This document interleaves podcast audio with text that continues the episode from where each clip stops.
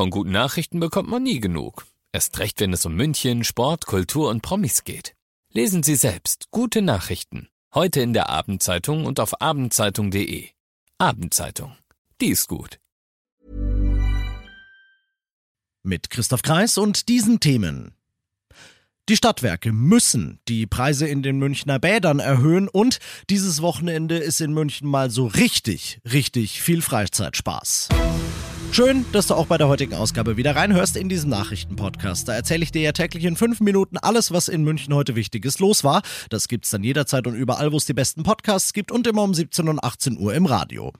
Das ist eine bittere Pille für alle Münchner Wasserratten, gerade vor einem langen Wochenende, gerade vor dem Start der Freibad-Saison am Dienstag, aber es bleibt den Stadtwerken keine andere Wahl angesichts dessen, was auch die Gäste trifft. Hohe Inflation, extrem gestiegene Energiepreise, müssen sie die Eintrittspreise in allen Münchner Bädern erhöhen. Ab dem 1. Mai zahlst du im Schnitt aller Eintritte 5,50 Euro. Das ist ein Euro mehr als bisher, also prozentual schon eine signifikante Steigerung. Aber Doris Betzel, die Sprecherin der Stadtwerke, sagt, von all unseren Kosten hat Energie letztes Jahr noch 10 Prozent ausgemacht, jetzt sind es 25. Dazu kommen Sanierungskosten, die wie alle Bauprojekte auch immer höher werden, höhere Personalkosten. Kurz, die Stadtwerke machen sich mit dieser Preiserhöhung nicht die Taschen voll, im Gegenteil. Wenn man überlegt, wie viel jeder Kunde im Durchschnitt zahlt für einen Eintritt ins SWM-Bad, das ist also vom freien Eintritt über den ermäßigten Eintritt bis zum normalen Eintritt, dann sind wir bei 4,50 Euro aktuell. Wenn man überlegt, was die SWM an Kosten haben, müssten wir eigentlich 14 Euro pro Schwimmbadbesuch ansetzen. Da sieht man also, dass wir erheblich selbst Beiträge dazu leisten, dass es für jeden weiterhin bezahlbar bleibt. Alle weiteren Infos dazu auf charivari.de.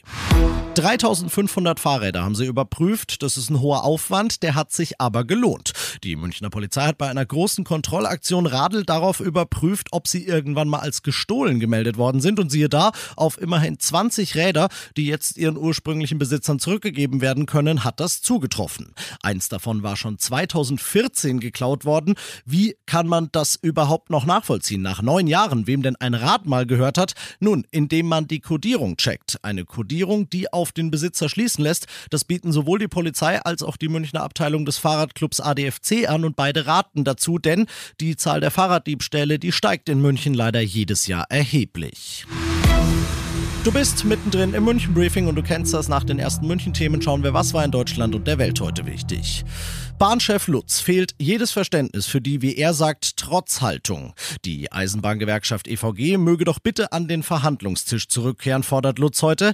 Dass die EVG darauf eingeht, ist mehr als nur unwahrscheinlich, Charivari-Reporter Thomas Brockt. Ob der nächste Warnstreik kommt, ist wohl nicht mehr die Frage, sondern nur wann und wie lang er dann ist. Die Fronten im Tarifstreit sind jedenfalls weiter verhärtet. Beide Seiten schieben sich gegenseitig die Schuld zu.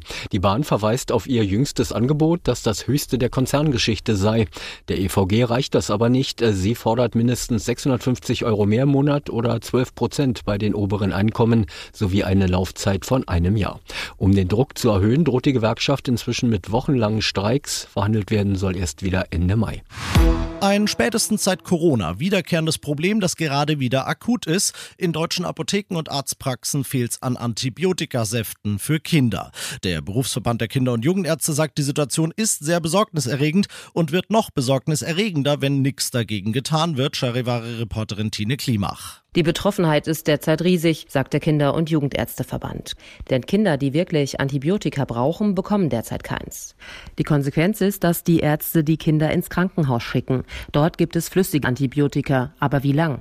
Der Verband fordert das Bundesgesundheitsministerium dazu auf, die Probleme bei der Beschaffung von Medikamenten so schnell wie möglich zu lösen, damit nicht noch Engpässe in Krankenhäusern auftreten.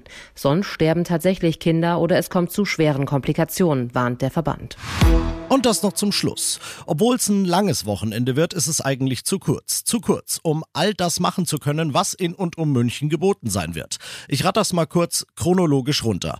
Heute Abend großes Feuerwerk auf dem Frühlingsfest auf der Theresienwiese. Morgen Vormittag um 10 die beliebten Hofflohmärkte sind zurück. Der erste findet im Westend statt. Ebenfalls morgen Vormittag, nur eine Stunde später, also um 11, Start in die Duldsaison mit der Eröffnung der Auer Duld auf dem Maria-Hilf-Platz. Sonntag 15.30 Uhr der FC Bayern will Druck im Meisterschaftsrennen machen und empfängt den Tabellenletzten Hertha in der Allianz Arena. Montag 0 Uhr das 49-Euro-Ticket wird endlich gültig und wir haben dir die 49 besten damit erreichbaren Ausflugsziele rausgesucht. Die findest du, wie natürlich alle Infos zu allem anderen, was ich jetzt aufgezählt habe, auf charivari.de. Ich sag's ja, es ist viel zu viel, selbst für ein langes Wochenende, aber du wirst schon die richtige Auswahl treffen. Ich bin Christoph Kreis. Wir hören uns am Dienstag wieder. 95.5 Charivari, das München Briefing, Münchens erster Nachrichtenpodcast. Die Themen des Tages aus München gibt es jeden Tag neu in diesem Podcast. Um 17 und 18 Uhr im Radio und überall da, wo es Podcasts gibt, sowie auf charivari.de. Here's a cool fact: A crocodile can't stick out its tongue. Another cool fact: you can get short-term health insurance for a month or just under a year in some states. United Healthcare short term insurance plans are designed for people who are between jobs, coming off their parents' plan, or turning a side hustle into a full time gig. Underwritten by Golden Rule Insurance Company, they offer flexible, budget friendly coverage with access to a nationwide network of doctors and hospitals. Get more cool facts about United Healthcare short term plans at uh1.com.